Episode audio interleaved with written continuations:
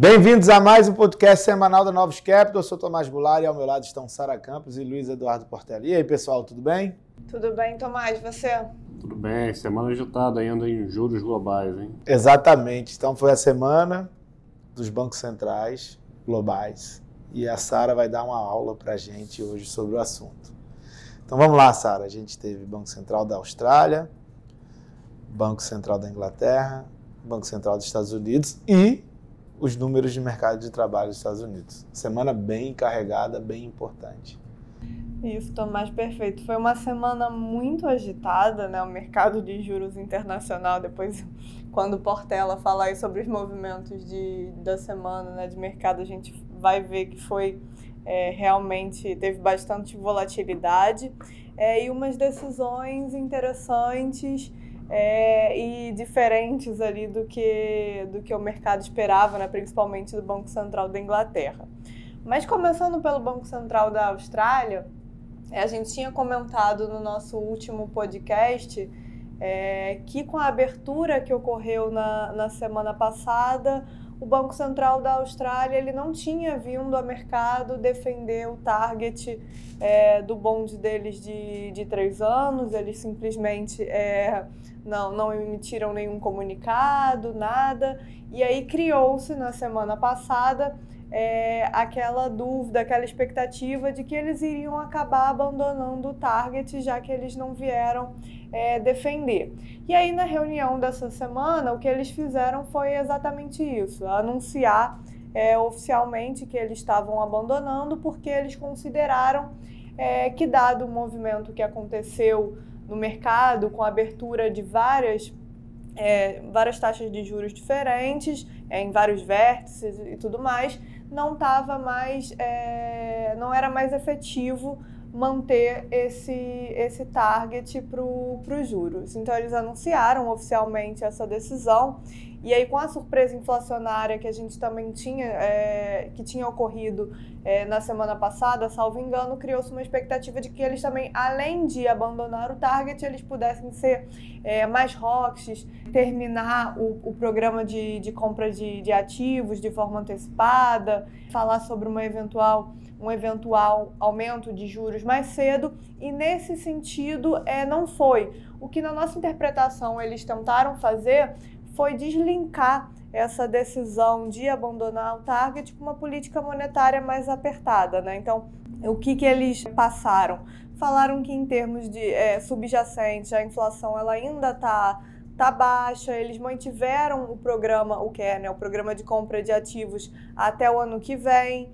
É, falaram que as pressões inflacionárias elas são menores do que em outros lugares no, no mundo. Isso porque a Austrália ela tem é, uma pressão salarial mais, muito mais moderada em comparação com, com outros lugares. E a orientação foi que, apesar dessa decisão, o comitê ele vai ser paciente e falou que, assim, sinalizou que não tem nenhum movimento de juros de forma é, iminente, né, acontecendo de forma iminente. Então, frente o medo que, que o mercado criou foi uma decisão, é, ao nosso ver, mais, mais doves. Um outro, e aí na outra decisão de, de Banco Central, né, do Banco Central da Inglaterra, é, a expectativa era que houvesse uma taxa de juros, então foi bem surpreendente que eles mantiveram a, a taxa de juros é, inalterada. Acho que essa decisão é, na nossa cabeça, ela teve ali como principal motivo tentar segurar o mercado, que estava precificando é, juros demais é, no, no ciclo todo, para precificando um juro acima do que ele tinha ido é, no, no ciclo anterior de crescimento. Então, acho que esse foi a, o principal motivo por trás de surpreender o mercado. E aí a mensagem foi: olha, com o juro, o juro que vocês estão colocando, estava chegando a 1% no, no final de 2022, a minha inflação ela vai ficar abaixo da meta no horizonte relevante. Então ela chega em 2024 abaixo, um pouquinho abaixo da meta e provavelmente ela vai continuar caindo porque eu chego lá em 2024 com uma oferta um, um pouquinho acima da, da demanda. Além disso, uma, uma, outra coisa que, que eu achei interessante foi a, a, que a projeção deles é, embute preços de, de energia, né, principalmente ali do gás natural, bastante elevados. Mas o que a gente costuma ver é, nos preços da de, de commodities de uma forma geral, que quando a gente tem choques, esses choques acontecem, mas eles têm um tempo limitado e aí os preços tendem a voltar para os níveis anteriores a esses choques. Então, eles, o que, qual é a mensagem aqui? Olha, eu estou mantendo, essa minha inflação também está elevada porque eu estou mantendo os preços do, do, do gás num, num, patamar elevado, mas eles tendem a, a, reverter depois do choque. Então, isso, com o juro a mercado, ainda faria a minha inflação ser mais baixa ainda. Então, o, em resumo, né, o que, que isso significa? Olha, esse juro aí de mercado ele tá, tá indo demais, ficou parecendo que é um teto.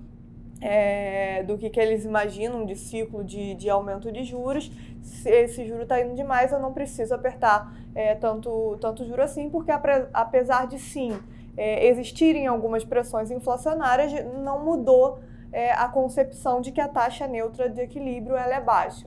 Então, foi, é, foi basicamente essa a, a mensagem que eles quiseram, quiseram passar, embora o que a gente possa dizer que os bancos centrais aparentemente estão tendo um pouco de dificuldade é, nessa comunicação, tem, tem ficado um pouco, um pouco realmente confuso.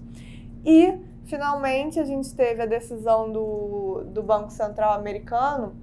Eu acho que do Banco Central americano, é, o principal que, que, se esperava era se iria ter alguma alteração na descrição deles com relação à, inflação.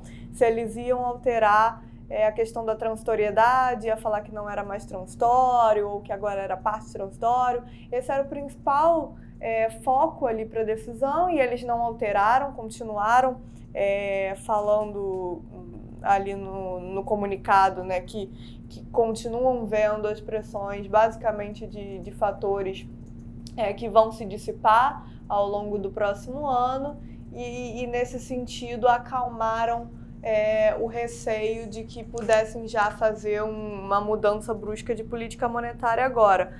Mas falando de Estados Unidos em si, o que mais vai importar para frente, até pela mensagem que o Powell passou na conferência de imprensa, vão ser os dados mesmo.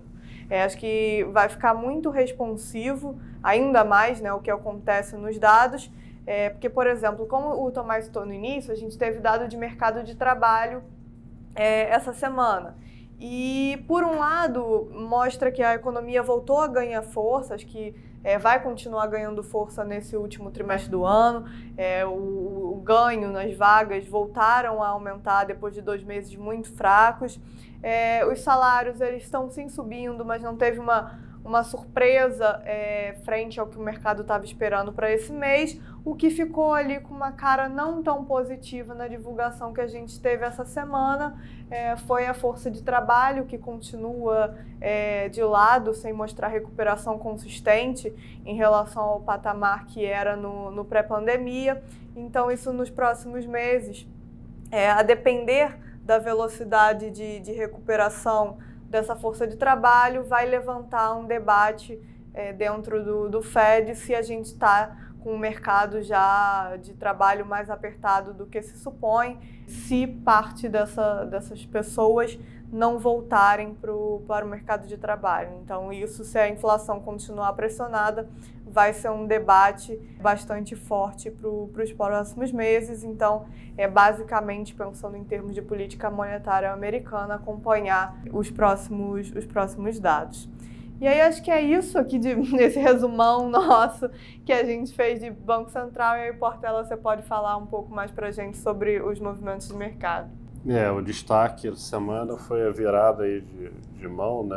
bola de curva que os bancos centrais deram aí nas últimas semanas e com as suas decisões, é, em especial o Banco da Inglaterra, que tinha sinalizado né, uma alta de juros, o mercado estava discutindo ser em novembro, ser em dezembro, e deu, deu branco. Né? Então, é, a gente teve um movimento muito forte de fechamento essa semana, esses últimos dois dias em especial, já tinha começado com o Banco Central da Austrália no início da semana é, e fez com que a parte curta, que tinha sido é, ponto de estresse no mês passado, ajudasse os mercados, em especial os emergentes, no final é, da semana. Então, você tem uma noção, juros de dois anos na Inglaterra fechou 40 bips né, em, em dois dias. É, a parte intermediária e longa da curva americana continua fechando, já estava no movimento né, de flattening da curva, o 10 anos terminou a semana aí fechando 11 bips, os emergentes nas né, moedas voltaram é, a valorizar e a bolsa americana segue subindo, né, mais 2% de alta na semana, acho que isso é o que não muda aqui, é, todo o nosso podcast semanal, o S&P segue é, é, subindo, né. Criou-se um ambiente né, positivo para o Brasil também, por tabela, de emergente. O Bovespa fechando né, com 1% de alta na semana, após né, estar, né, ter caído no início da semana.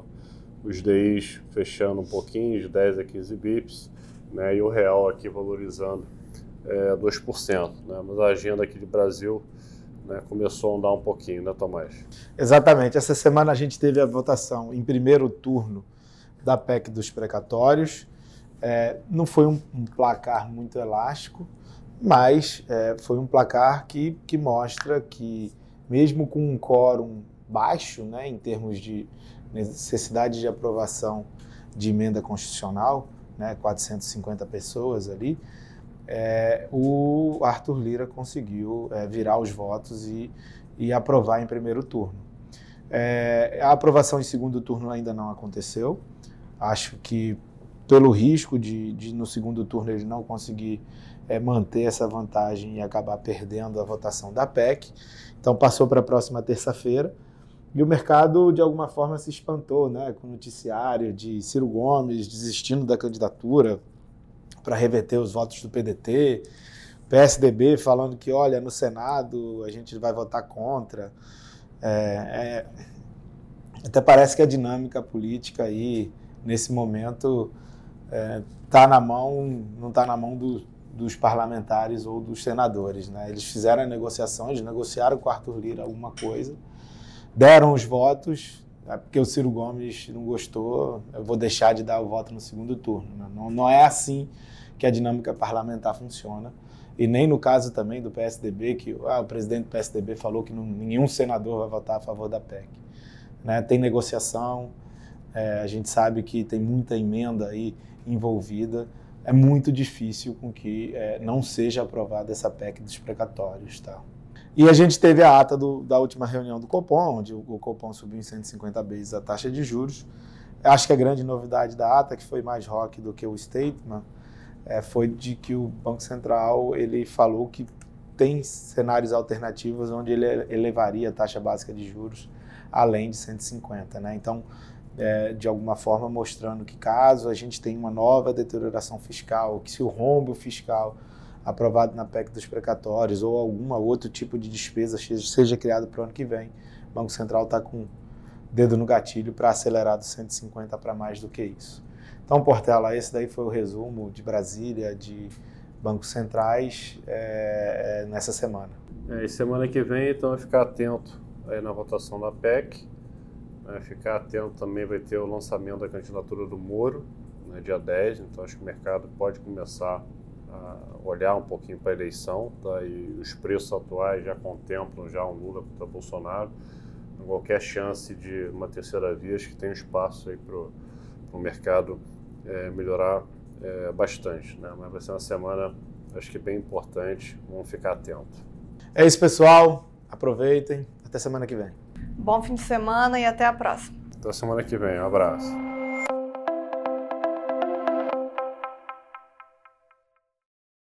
A Novos Capital, gestora de recursos limitada, não comercializa nem distribui cotas de fundos de investimento ou qualquer outro ativo financeiro. Este podcast não constitui uma oferta de serviço pela Novos e tem caráter meramente informativo.